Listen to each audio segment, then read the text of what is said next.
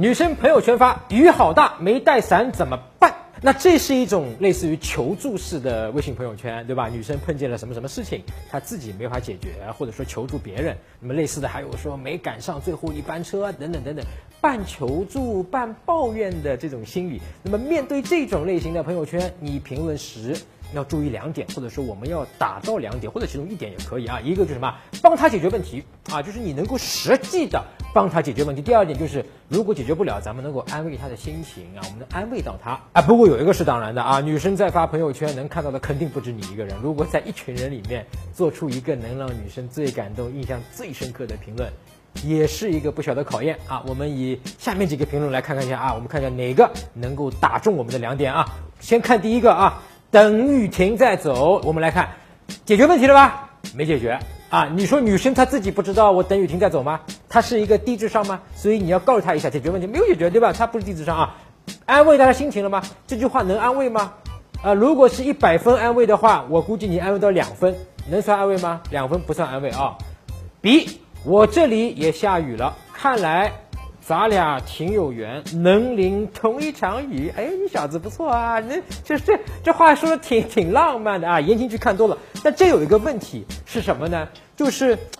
你硬啊，去把你的这个热脸去贴人家，你还不知道人家屁股是热的还是凉的，你就去贴，就攀援啊，硬去跟人家扯关系，人家又没说跟你同淋一场雨，觉得咱俩挺有缘，其实你自己说的，对不对？这种攀援呢，有一种讨好和迎合的嫌疑，但是你这个话呢，又有点浪漫，所以我看出来你其实想干嘛？想调情，对吧？通过调情拉近跟女生关系，调情可以拉近关系，但不是你这么个调法。那么我们正确的一个调情，或者是有效的一个调情，我以前讲过，不重复了，好不好？就是。你可以在这个微信公众号上面去搜索“陈真”，成功的成真假的真俩字儿，陈真就是我名字。关注我的公众号之后呢，编辑回复“调情”也是两个字儿，你就能收到啊。具体是怎么个调情法才有效？打开微信，点击上方搜索，输入“陈真”，成功的陈，再点搜一搜。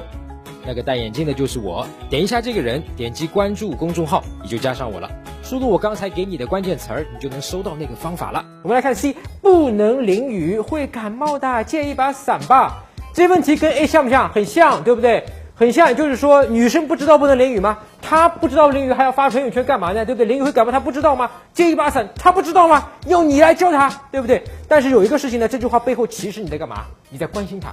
对吧？哎呀，不能淋雨啊，会感冒的，会感冒的。我不希望你感冒，对吧？她有一层关心在里面，所以这一层的情感上的安慰的这个分值比 A 要高一点啊。这个没有这个两分，这个二十分，二十分，但是怎么样，也是不及格的，好不好？也是不及格的啊。所以这个呢，其实也不解决问题，安慰情绪只有二十分，好不好？在哪儿？我去接你。哎呦，如果你是她的男朋友，这么个回答一百分，解决问题吧，解决了。